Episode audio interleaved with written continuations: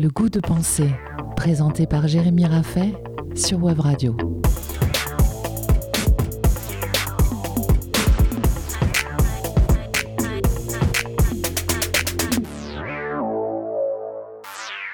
Et si le développement personnel ne faisait qu'empirer les travers de notre époque? Nous avons vu la semaine passée comment le développement personnel obscurcissait la compréhension des rapports de pouvoir. En focalisant l'attention des personnes sur elles-mêmes et leurs propres sensations, les trucs et astuces du développement personnel réduisent nos souffrances à des questions de volonté, de point de vue subjectif et de sentiment, en occultant les rapports de force qui constituent pourtant notre vie sociale. En cherchant à mieux nous sentir, à positiver et à vivre le moment présent, nous ne pensons pas aux rapports de pouvoir, c'est-à-dire à la politique au sens philosophique du terme. Les théories issues du développement personnel sous-entendent que nos souffrances ne dépendent que de notre point de vue et peuvent se transformer par auto-persuasion, par astuces psychologiques ou encore par techniques de respiration. En proposant une solution à chacun de nos mal-être, elles entretiennent l'idée selon laquelle il est toujours possible de se sentir mieux. Le bien-être est alors un objet de performance. Même si nous nous sentons déjà bien, nous pouvons toujours considérer que nous ne nous sentons pas assez bien, pas assez dans le présent, pas assez positif. Comme les critères de jugement sont subjectifs, c'est-à-dire qu'ils dépendent du sujet, alors ils peuvent toujours varier en fonction de la stabilité de la personne. La preuve est que nous réagissons tous différemment face à la maladie, à la blessure ou même à la fatigue. Certains vendeurs du développement personnel justifient leurs pratiques et leurs conseils en expliquant que nous vivons des temps difficiles, que nous vivons dans un monde violent, ou encore que notre société de consommation nous fragilise. Ils se posent donc comme solution pour le sujet face à un monde déraisonnable. Pourtant, quels sont les grands piliers des sociétés contemporaines actuelles? L'individualisme? La mondialisation? L'illusion de la liberté? En proposant des théories traduites dans toutes les langues, les vendeurs de développement personnel proposent une vision de l'individu mondialisé. Qu'il soit péruvien, allemand ou australien, les conseils pour se regarder dans le miroir ou pour positiver sont les mêmes. Ces conseils ne prennent alors pas en compte les différences de culture, de croyances et d'habitudes qui pourtant constituent notre rapport au monde et à nous-mêmes. Lise Bourbon définit cinq blessures à l'origine de tous nos mal-être, parmi lesquelles nous trouvons la trahison et l'humiliation.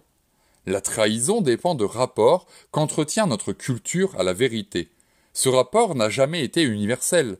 L'humiliation, quant à elle, dépend de l'image que nous avons de nous-mêmes.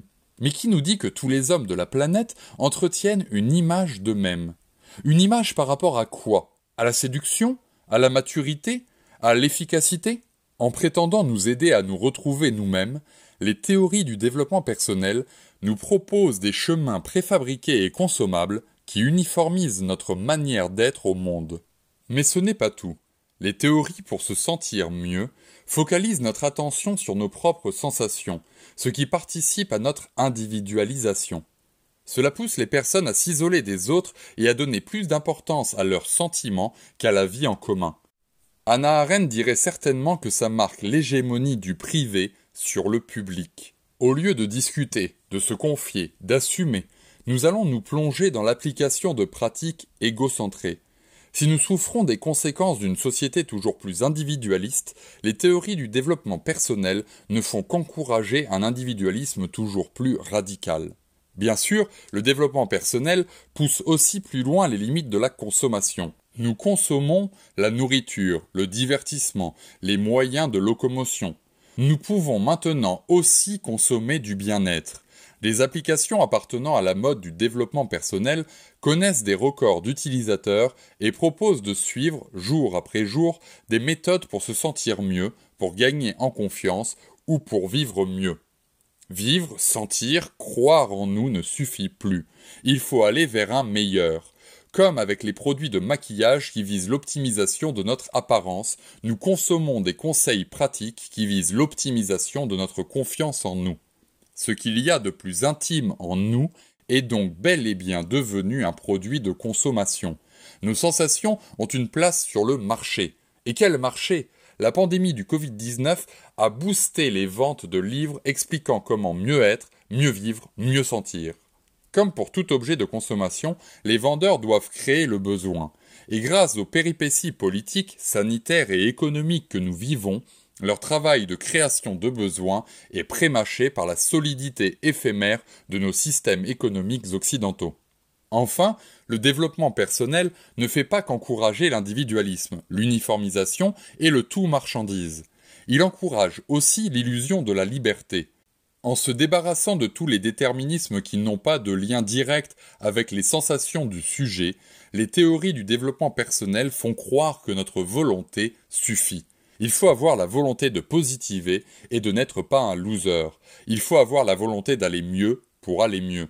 Il faut vouloir avoir confiance en soi, etc., etc. Cette surconfiance en une volonté démiurgique ressemble à s'y méprendre à la confiance qu'ont les défenseurs du libéralisme en la volonté des agents économiques.